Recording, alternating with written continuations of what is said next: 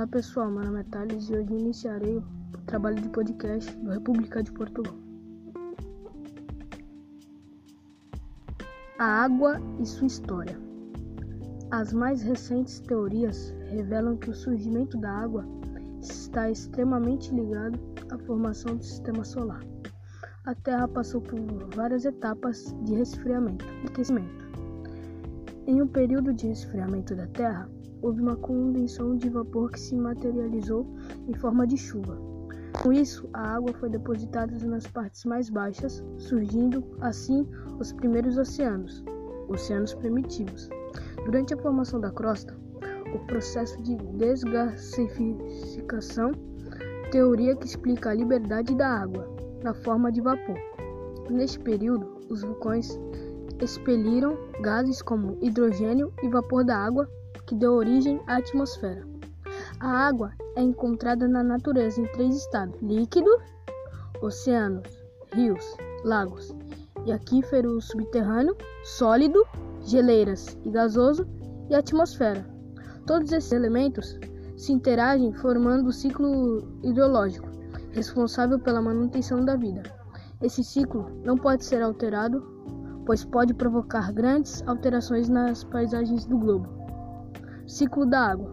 O ciclo da água é responsável pela reposição da, de água doce no mundo e corresponde ao movimento da água entre a superfície terrestre e a atmosfera. Ao longo da circulação, a água apresenta-se em diferentes estados físicos. O ciclo hidrológico ocorre de seguinte maneira: evaporação, condensação, precipitação, chuva, neve escoamento superficial e infiltração. A energia solar, que chega até a superfície terrestre, faz com que a água do oceano, mares, lagos, rios sofram evaporação.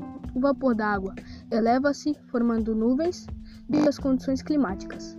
As nuvens podem estar carregadas de umidade, precipitando então em forma de chuva, neve ou granizo.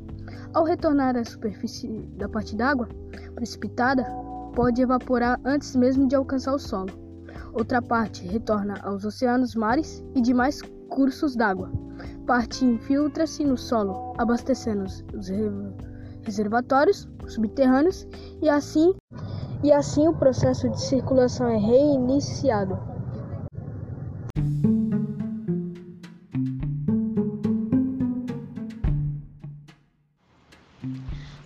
Planeta Terra está inundado de água formada a hidrosfera, compreendendo os oceanos, mares e águas continentais.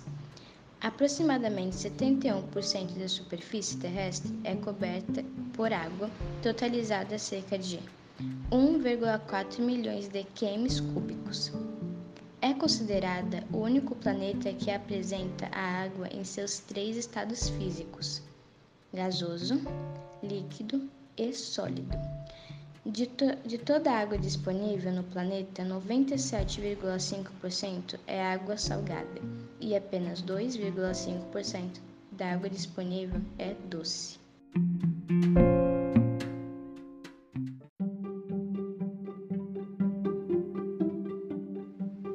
Água potável, segundo o Ministério da Saúde, é a água que atende ao padrão de potabilidade e que não oferece risco à saúde, ou seja, é aquela que pode ser consumida por atender requisitos físicos, químicos e biológicos que estabelecem sua qualidade e garante segurança e bem-estar do consumidor.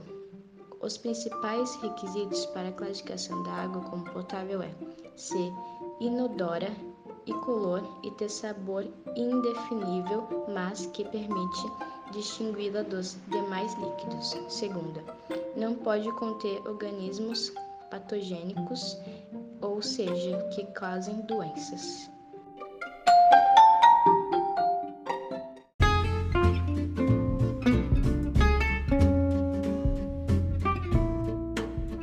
Oi, tudo bem?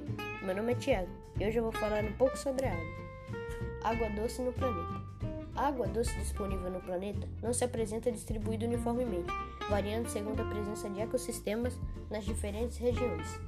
A água doce pode ser encontrada em geleiras, neves eternas, águas subterrâneas, solos, rios e lagos. Os países que mais concentram água doce no mundo são Rússia, Brasil, Canadá, Estados Unidos, Índia, Colômbia, República Democrática do Congo e China, correspondendo a aproximadamente 60% da água doce existente no planeta. De acordo com dados da Agência Nacional das Águas, ANA, o continente com maior concentração de água doce é a América, com cerca de 39,6%, seguido pelo continente asiático, com 31,8%. O continente com menor volume de água doce é a Oceania, concentrando apenas 3,9% da água doce disponível.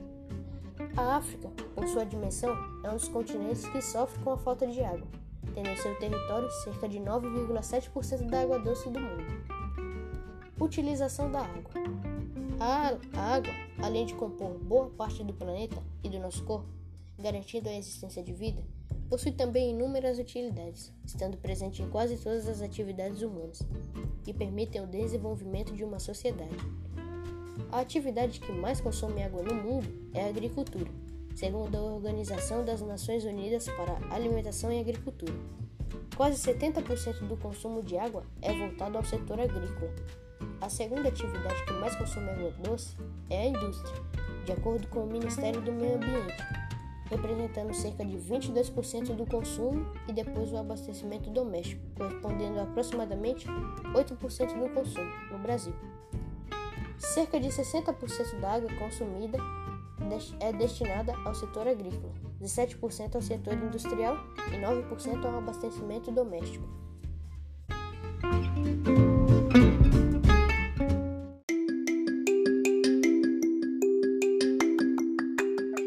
Bom dia, boa tarde, boa noite para quem está ouvindo o nosso podcast. Meu nome é Maria Eduarda e vou falar um pouco sobre água no Brasil. O Brasil é um país abundante em recursos hídricos, representando cerca de 12% do total mundial. Contudo, sua distribuição não é uniforme no território. Segundo a Agência Nacional das Águas, ANA, a água doce é distribuída nas regiões brasileiras da seguinte maneira: região norte corresponde a 68% dos recursos hídricos, região centro-oeste corresponde a 16% dos recursos hídricos, a região sul corresponde a 7% dos recursos hídricos, a região sudeste corresponde a 6%, e a região Nordeste corresponde a 3% dos recursos hídricos. Há um contraste visível entre a distribuição de água no Brasil e a distribuição populacional. A região Norte, que detém o maior volume de água doce do país, é a região com menor densidade demográfica, ou seja, é uma das regiões menos povoadas, contando apenas com 7% da população. Já a região Sudeste, a mais povoada do país, com cerca de 42,63% da população, conta com apenas 6% da disponibilidade de recursos hídricos. No, no que tange ao desperdício de água, o Brasil, segundo o Ministério do Meio Ambiente, desperdiça entre 20% a 60% da água destinada ao consumo ao longo da distribuição. Os hábitos dos brasileiros também não favorecem a economia de água, já que boa parte dessa substância é desperdiçada, seja em uso pessoal ou atividade de limpeza.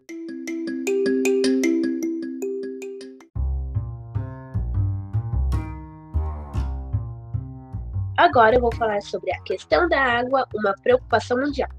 Antes, a água era considerada um recurso inesgotável, Hoje já se sabe que, devido aos, a diversos fatores como o desperdício, a poluição, o crescimento populacional, as mudanças climáticas, a urbanização e a industrialização, os recursos hídricos estão ficando cada vez mais escassos, gerando conflitos em diversas regiões do mundo. A questão da água é, portanto, uma das mais preocupantes discussões do século. Segundo o secretário da Organização das Nações Unidas, Antônio Guterres, mais de 2 bilhões de pessoas do mundo todo não têm acesso à água própria para o consumo. O secretário afirmou também que até 2050, pelo menos uma, pelo menos uma cada quatro pessoas viverá em um país que enfrentará a falta de água potável. Ele alerta as desigualdades encontradas entre os países desenvolvidos e os países em desenvolvimento. De acordo com as informações divulgadas pela Companhia Ambiental do Estado de São Paulo, a CETESB, enquanto os países da África que já sofrem com escassez de recursos hídricos, uma pessoa usa por dia entre 10 e 15 litros de água. Em Nova York, uma pessoa pode chegar a utilizar por dia 2 mil litros de água. Dados da, da Unesco revelam que a cidade do, do Cabo, cidade do Cabo, na África do Sul, pode ser a primeira a vivenciar a total falta de água potável. Essas organizações apontam para a enorme necessidade de repensar o consumo de água, o desperdício e também para a necessidade de promover ações que protejam os recursos hídricos, apontando para os usos sustentáveis, bem como para a promoção de projetos que revisem os sistemas de abastecimento, de saneamento e gestão da água.